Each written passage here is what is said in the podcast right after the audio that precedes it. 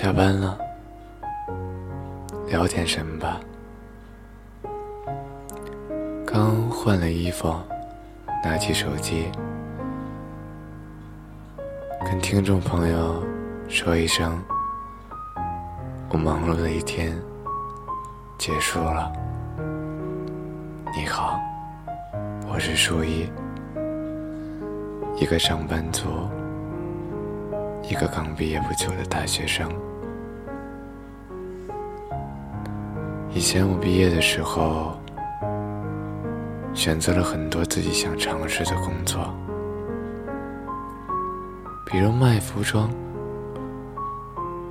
北漂等等。总之，都不太被家里支持。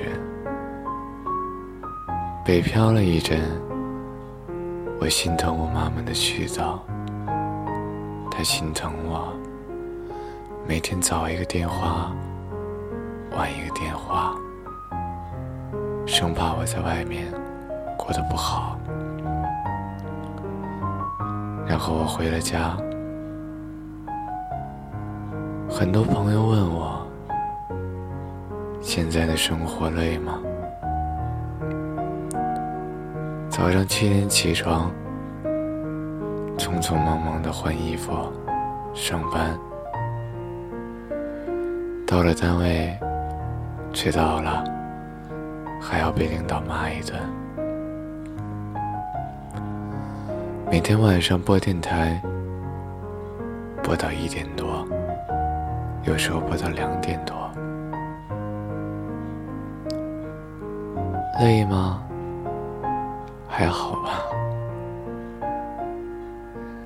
可我不知道你们有没有小时候的那种梦想，梦想以后可以做什么事情啊？比如说，想当一个工程师，想做一个画家，想做一个歌手。都是自己的梦想。我小时候常常幻想，自己长大了可以做一个播音主持，每天给街上的车来车往播着情感电台、音乐电台，然后有好多的观众听着我讲电台。我曾经觉得，梦嘛，终究是梦。可现在，虽然家里反对，自己辛苦，但是我每天晚上都能笑得出声。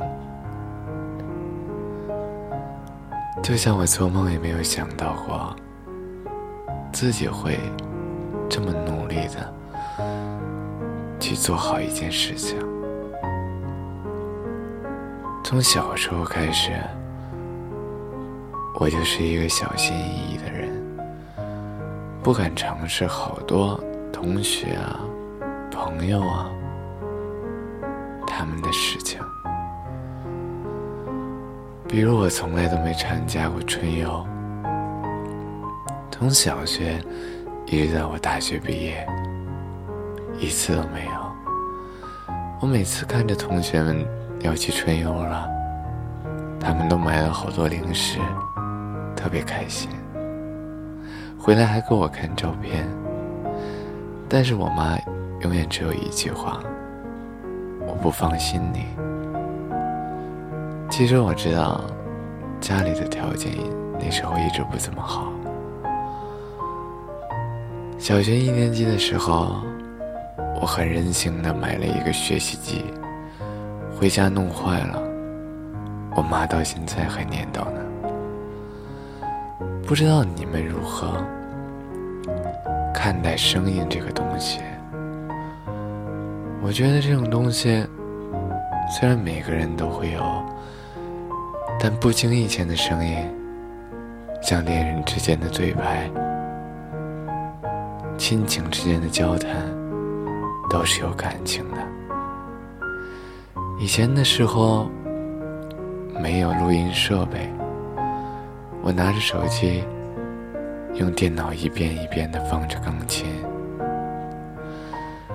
读着网上的鸡汤、小故事、童话、情感段子，然后一遍一遍的去听，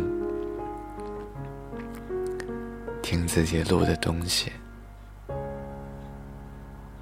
在自己的声音里找到属于那段文字的感情，我觉得这可能就是声音特殊的意义吧。某些声音可以带给你感情、情绪，甚至欢喜、忧愁。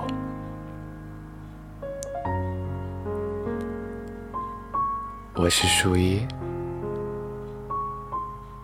你好。你过得好吗？可以和我说说吗？我在这里等你。好吗？